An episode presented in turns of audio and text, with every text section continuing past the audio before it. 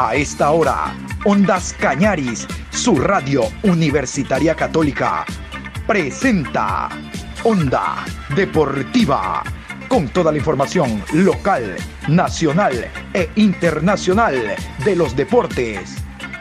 Comenzamos.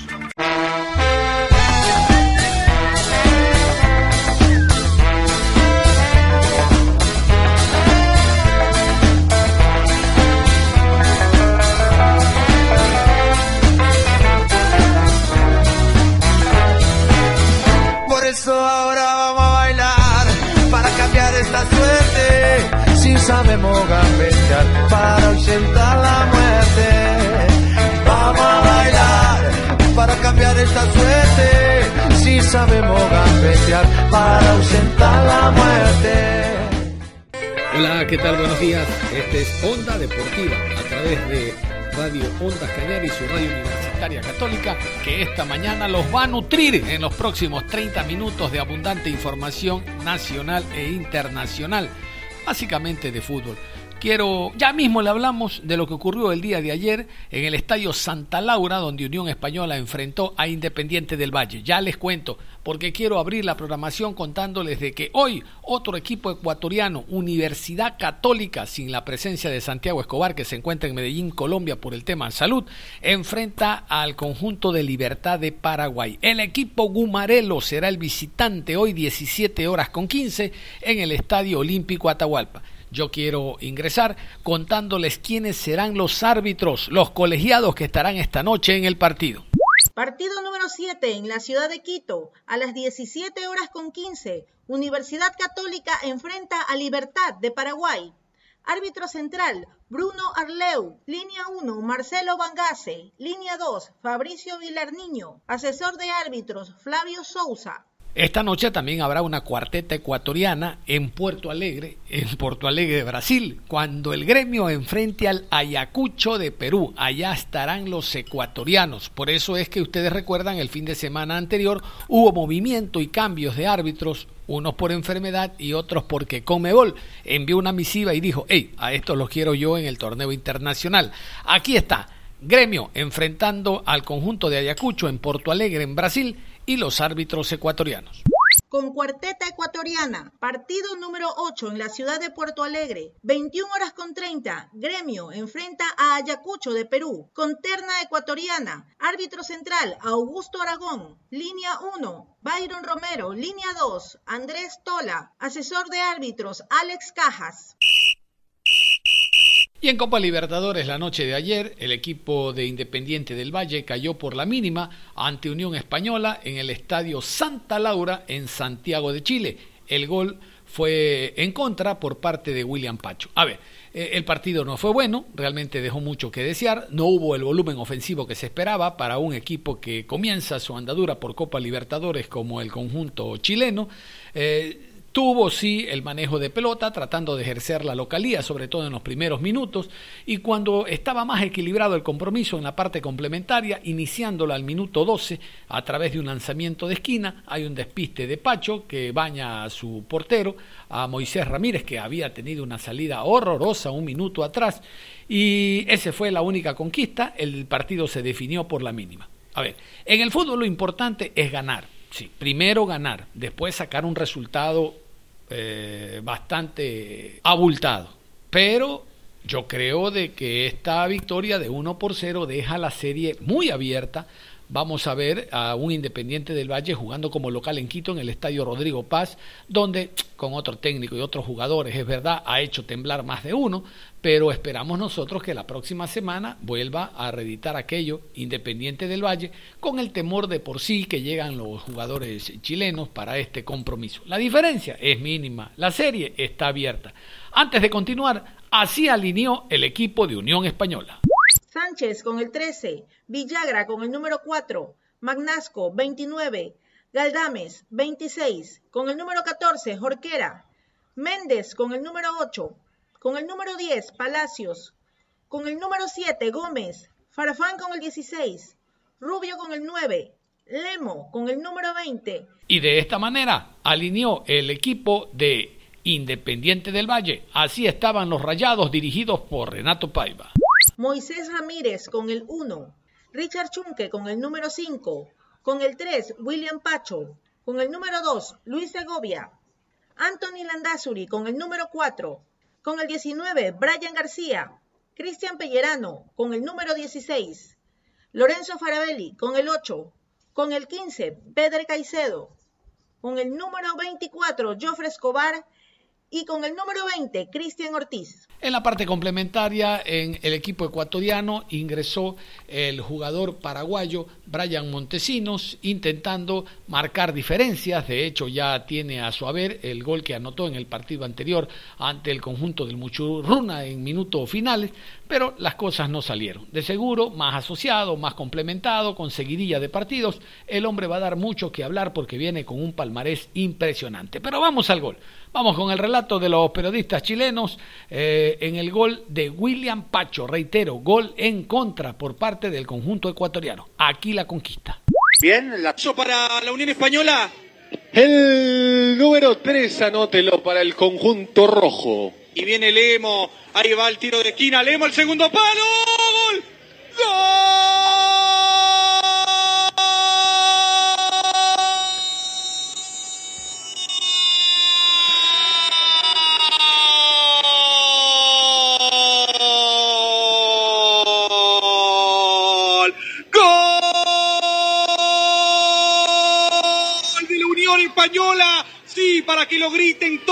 Que se abracen los amigos de los amigos, para que lo celebren en todos lados. Sí, los hispanos, la barra, sí, de los hispanos, para que se abracen todos. Acá en Santiago de Chile, el centro picante venía rimbombante, saltan todos, se pelean entre Luis Segovia y el arquero que no, no sé dónde salió a cazar, salió a cazar moscas y es el 1 a 0 española. Me parece que le terminan dando, entregándole el autogol a, Caicedo finalmente. Todo ese centro del Emo que obviamente busca el primer palo. Hay desconcentraciones obviamente de la defensa que trata de ir a sacar la pelota, la termina pivoteando. Hay un error obviamente del arquero por salir a cazar moscas, por así decirlo, pero es un gol que tiene obviamente el timbre de Independiente del Valle, es un autogol que se lo saca de la testera Unión Española porque no estaba presionando ese sector, equivocaciones solamente de la defensa y del arquero en este caso. Y se firma entonces el autogol, muchachos, Bader Caicedo al minuto 56. El árbitro del partido fue Wilson Zampayo, realmente el colegiado brasileño no tuvo mayores inconvenientes, más allá de las tarjetas amarillas normales por juego brusco, al margen de que el fútbol es un deporte de contacto, nada que decir en cuanto al arbitraje, para aquellos que siempre esperan un comentario en torno al árbitro de los encuentros donde están los ecuatorianos. Reitero, el día de hoy Universidad Católica recibe al conjunto de Libertad. Libertad desde ayer, como les contaba, está en la ciudad de Quito y también hay que desearle éxitos a los ecuatorianos. Ustedes escuchaban allá en Porto Alegre el partido gremio ante Ayacucho. Así se mueven nuestros árbitros a nivel internacional y esto es importante porque el día de mañana pueden ser tomados en cuenta para una eliminatoria.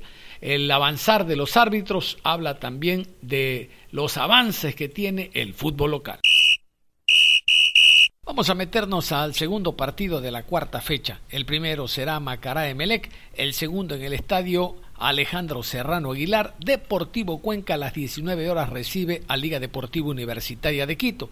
El Cuenca tiene dos partidos perdidos, dos salidas a la costa, uno en Guayaquil ante el ante el Emelec, perdón, perdió 4 por 1, el otro en Manta, en el Estadio Jocay, ante el Manta perdió 1 por 0. Simplemente tiene una victoria, ahora sí, ante el City, pero este será su segundo partido como local el rival. El rival es muy difícil, uno de los opcionados siempre a estar en los primeros lugares y, por qué no, a ganar el título.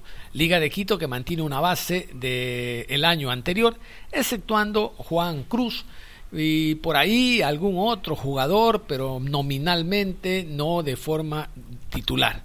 El equipo de Pablo Repeto, que está suspendido, no estará en la banca en la ciudad de Cuenca, ha en, presentado cosas realmente interesantes. Yo para la tarde les prometo tener a Carlos, a Cristian Martínez Borja, Carlos el hermano, Cristian Martínez Borja, que habló en rueda de prensa. Hoy vamos a escuchar a el jugador Eras. Brian Eras, el portero, experiencia y solidez en el conjunto morlaco hacen de este uno de los muy buenos arqueros que hay en el fútbol nacional. Vamos a escuchar a Brian Eras. La verdad que para nosotros es un partido muy importante. Eh, los tres partidos que han pasado hemos eh, vivido diferentes sensaciones y lo importante es que todos dejan algo positivo. El día viernes sabemos que es un lindo encuentro contra el último finalista del campeonato. Sabemos que tienen muchas fortalezas y también tienen eh, las partes, en sus partes debilidades. Entonces nosotros todos los partidos estudiamos con el profe Guillermo y todo su cuerpo técnico eh, todas las falencias de los equipos rivales y cómo podemos hacer daño. Creo que va a ser eh, lo importante que, tengamos, va a ser la paciencia, eh, lo que a nosotros nos caracteriza, que es la actitud del equipo sobre todas las cosas. Y después aprovechar las situaciones de gol que tengamos, que sean claras y poder aprovechar para, para dejar un resultado favorable aquí en Cuenca. Eh, Brian, quisiera consultarle sobre el análisis general que se ha hecho de estas tres fechas, sobre todo en el tema defensivo, que es en donde usted eh, principalmente trabaja. ¿Cómo ha visto la comprensión de los compañeros, del sistema, luego de haber recibido cuatro goles con Emelec? Da la impresión de que hubo una mejoría, ¿no? No se recibió goles ante el City y ante Manta solo se recibió un gol. Eh, ¿Cómo lo ve usted? ¿Cómo analiza y sobre todo enfocándose en lo que viene a ser Liga de Quito, que es un equipo que tiene muchas variantes en ataque? Sí, eh, son partidos eh, muy diferentes, como toqué a un principio. Con MLE, si ustedes eh, ven, son errores puntuales, lo que nos, nos complica y nos termina la pelota dentro del arco. Creo que son errores que se tienen que corregir, errores que no pueden pasar, que nosotros como equipo de primera categoría no podemos tener y se convierten esos cuatro goles del primer partido. Después con Guayaquil City no recibimos goles y ahora con Manta eh, creo que quedó el mejor gol de la fecha, el que nos hicieron, eh, virtud del rival, pero siempre en la semana trabajando, como digo, en la fase defensiva me comprendo muy bien con Eric, ahora que le tocó estar después de unos minutos a Brian, eh, a Joao Quiñones, es un chico muy joven que mm, tenemos que que irle dando toda la confianza porque va a ser un gran jugador dentro de poco tiempo y, siempre corrigiendo los errores. Creo que lo, mejor es cuando, cuando puedes ir corrigiendo ese, ese tipo de, de, falencias que tenemos para después de hacer el equipo cada vez más sólido. Brian, por diversos motivos, eh, la saga ha tenido muchos cambios. Solo Joao Quiñones se ha mantenido en el lapso de estos tres partidos jugaron Piedra, Johnson por izquierda, eh, jugaron Tobo y Cuco en la saga central, ha jugado Aguirre y Bolaños por derecha. ¿Cómo analiza usted esta inestabilidad de nombres en la saga? Eh, también un poco, si queremos eh, ampliar esto, en la función de contención, Godoy no estuvo en el primer partido, repitió para segundo y tercero. ¿Cómo analiza esto? ¿Cree que en de alguna forma ha afectado o siente más bien que el equipo no, no ha sufrido dada esta situación? Sí, son, como dije, momentos de, del partido, tal vez unas lesiones o, o por cosas de, que han pasado fuera de, de, los partidos. Creo que ha habido muchos cambios. Eh, con Johnson me conocía desde hace algún tiempo, jugábamos las divisiones inferiores. Con Cuco no se diga, tengo varios años jugando junto a él. Recién tuvimos la oportunidad de este partido de que después de pasar el sobresalto de su lesión, poder jugar nuevamente. Después de Eric, ustedes vieron que se complementó eh, muy bien y, rapidísimo al equipo porque fue el último jugador que llegó prácticamente eh, al, al, equipo. Entonces, eh, después, como dije, con Joao es un jugador que está en crecimiento. Ha habido cambios también de lateral de Manu Aguirre por, por Denilson Bolaños, que ustedes ya conocían el perfil de cada uno de, de ellos pero nosotros siempre en pro de, hacer bien las cosas, con, con muchas ganas de, sacar el, el, al equipo adelante. Ustedes pueden darse cuenta también que hacemos, eh, estamos practicando otro tipo de juego también, porque Andrés Chicaiza nos ayuda a tener un poco más la pelota y a bajar los, eh, los momentos del ritmo del juego, que es importantísimo, que el año pasado no lo teníamos, tal vez éramos un equipo más directo, pero este Este año tenemos transiciones rápidas, sí, pero en algunos momentos también tenemos transiciones eh, un poco más lentas, pero con tenencia de balón, que es importantísimo. Y yo creo que el, el medio campo y la defensa nos vamos a ir acoplando de la mejor manera para el día viernes eh, poder dejar los tres puntos de aquí en casa. Hablemos un poquito de Liga de Quito, que es un rival que se lo conoce, que ha mantenido una base, que tiene jugadores muy peligrosos en, en ofensiva, el colombiano, ni a que hablar, ustedes ya lo conocen. Eh, ¿Qué han estudiado? ¿Qué les ha dicho el técnico Guillermo Duró en estos dos días y cómo se prepara justamente este partido contra uno de los equipos que está en la parte alta? Eh, Brian, buenas tardes. Sí, eh, buenas tardes. todos sabemos que y y la motivación en, estos partidos está por sí sola. Creo que es un, un plantel de mucha jerarquía, de jugadores de, de buen pie y de, y de, momentos muy buenos en el fútbol ecuatoriano y en el extranjero también. Eh, tienen transiciones muy rápidas, eh, atacan por las dos bandas, eh, después de adelante tienen un delantero que, que es referente ya desde hace dos años, que, como es Martínez Borja que es muy corpulento y aguanta bien la pelota y hace que la gente de afuera sean las transiciones para, para levantar centros, para, para llenar de balones en el, en el área, pero también tienen sus, sus debilidades. Entonces nosotros con el cuerpo técnico siempre estudiándolas, eh, viendo por dónde se puede hacer daño para el día viernes eh, poder ver eh, un, juego muy, muy bonito, tal vez eh, no tan vistoso. Ustedes vieron que con, Guayaquil City eh, tuvimos la mayoría eh, de, opciones de gol y no, a, momentos no teníamos la pelota. Pero ahora el fútbol es así, creo que son de momentos, de aprovechar las situaciones y de generar también, tal vez a veces esperando un poco más al rival. Entonces nosotros Hemos, vamos a estudiar toda esta semana el planteamiento de liga para poder hacer un, gran partido el día viernes. Eh, continúan tanto usted como Brian Cuco y Pedro Larrea siendo los capitanes y en ese caso, ¿cómo orientan desde esa responsabilidad eh, teniendo en cuenta la ausencia en el banquillo del profesor al equipo? Gracias. Sí, lo, a ver, eh, el capitán ahora está siendo Lucas eh, con Brian Cuco. Lamentablemente Brian no, no, está en estos partidos. Pero aparte de, todas esas, esas situaciones, eh, en lo personal, mi forma de ver esa sensación eh, y lo, lo, de la capitanía es que nosotros los más grandes, tanto Brian, Pedro, Lucas, por ahí se me escapa alguien, Diego, Doregaray, tenemos que hacer fuerte al grupo, creo que eso es lo importante. Eh, cuando uno se torna una familia, cuando uno, ustedes saben que en la familia eh, alguien quiere hacer daño y, cuando es una familia bien unida, no pasa nada, no llegan los, los problemas o si llegan, llegan sin hacer mucho daño.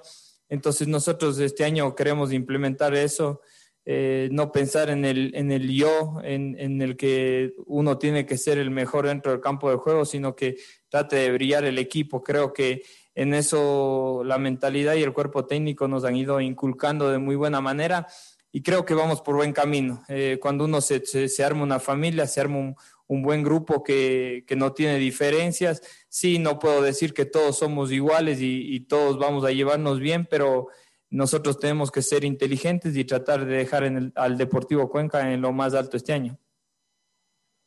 Ya ha pasado tres fechas. ¿Cómo ve usted el acople de los nuevos jugadores eh, dentro del campo de juego en los partidos y en los entrenamientos, en lo anímico, en lo personal? ¿Cómo se ha sentido?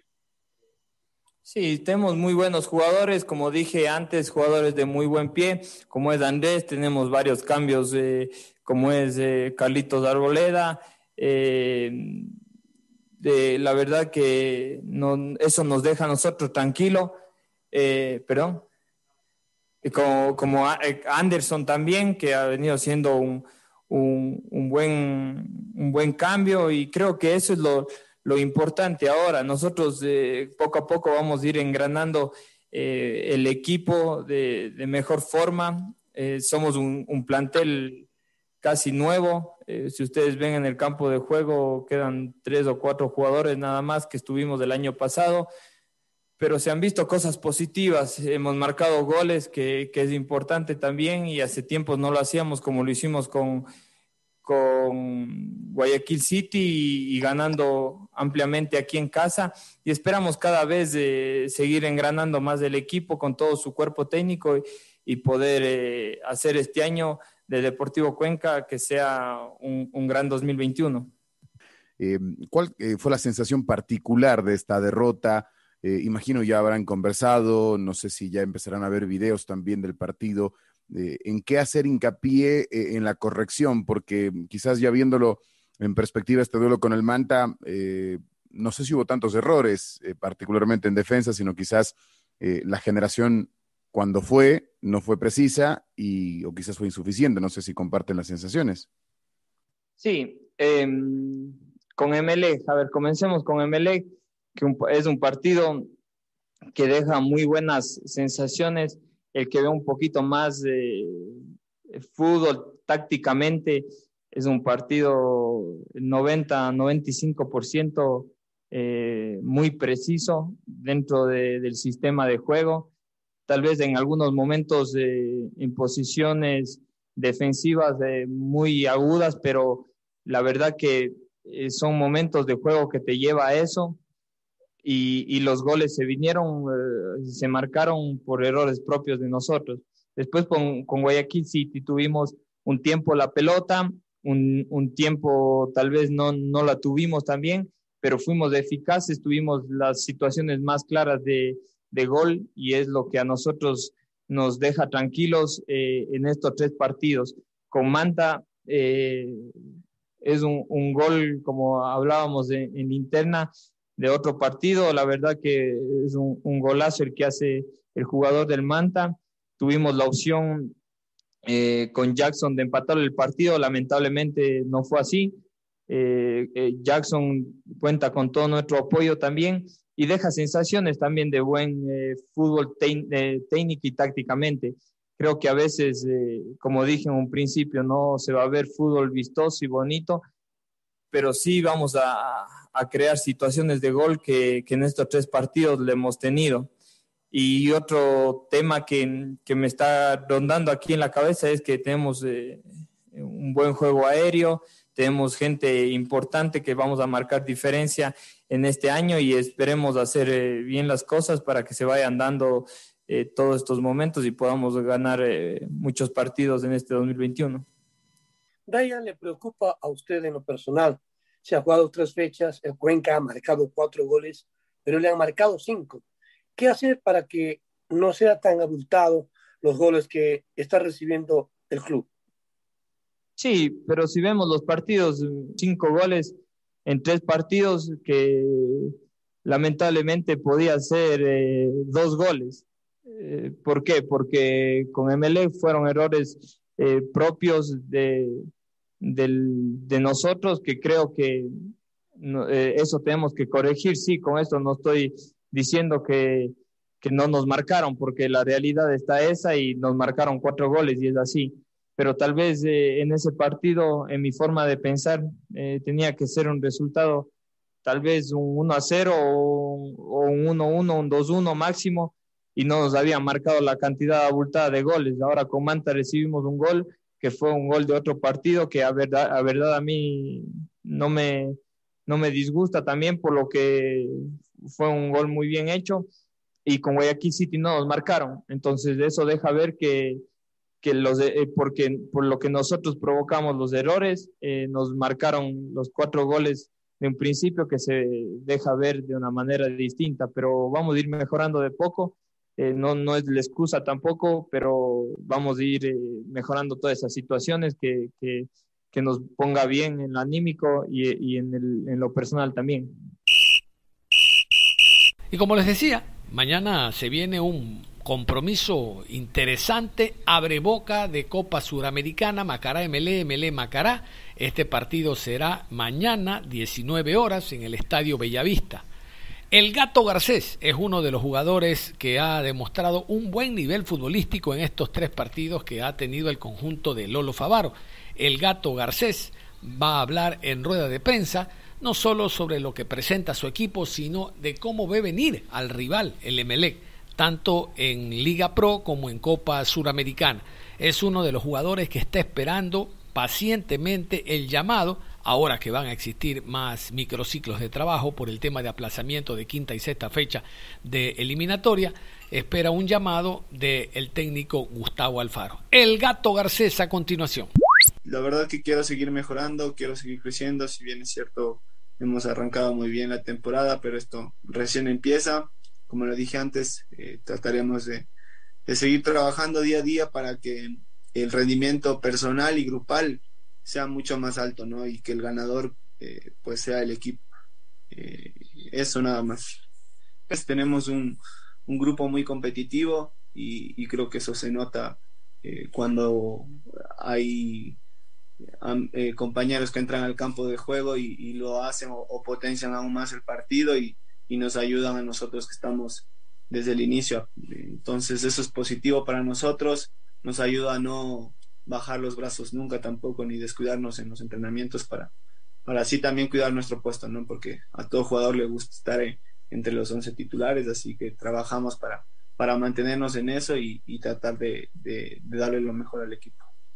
El equipo se viene acoplando de muy buena forma, nos siempre ganarte le ayuda a uno como jugador a ganar más confianza y, eso se ha notado en el campo de juego. Entonces, esperamos que, que, el día jueves no sea la excepción, que nos estamos preparando muy bien y hemos analizado muy bien al rival también para, para tratar de que eh, estos tres puntos se queden en casa también.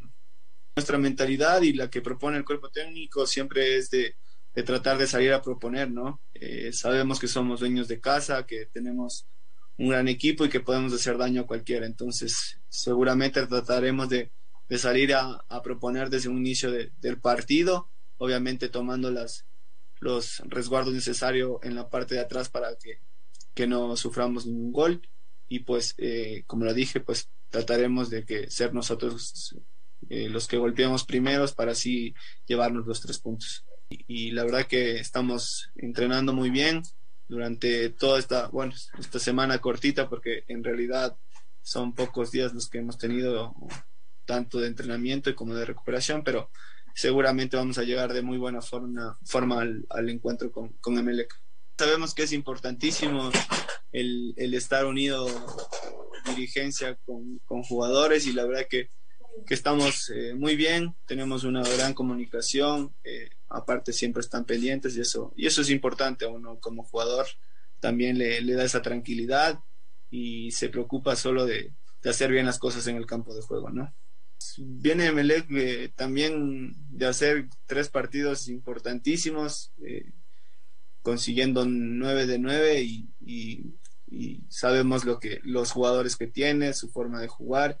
Eh, creo que tienen jugadores rápidos en sus extremos y, y, tiene una, un buen medio campo, así que trataremos pues de, de, no dejarles que, que, jueguen, de ser nosotros quien, mandemos en el campo de juego y, pues eh, tratar de aprovechar todas las ocasiones que creemos para, para así hacernos con los tres puntos.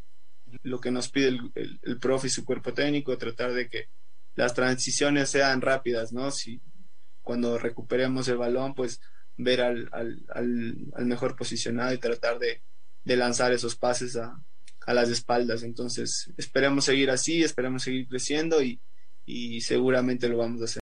Cerramos la información deportiva a esta hora. Continúen en sintonía de Ondas Cañadis. Ustedes y nosotros nos reencontramos en cualquier momento. Hasta la próxima.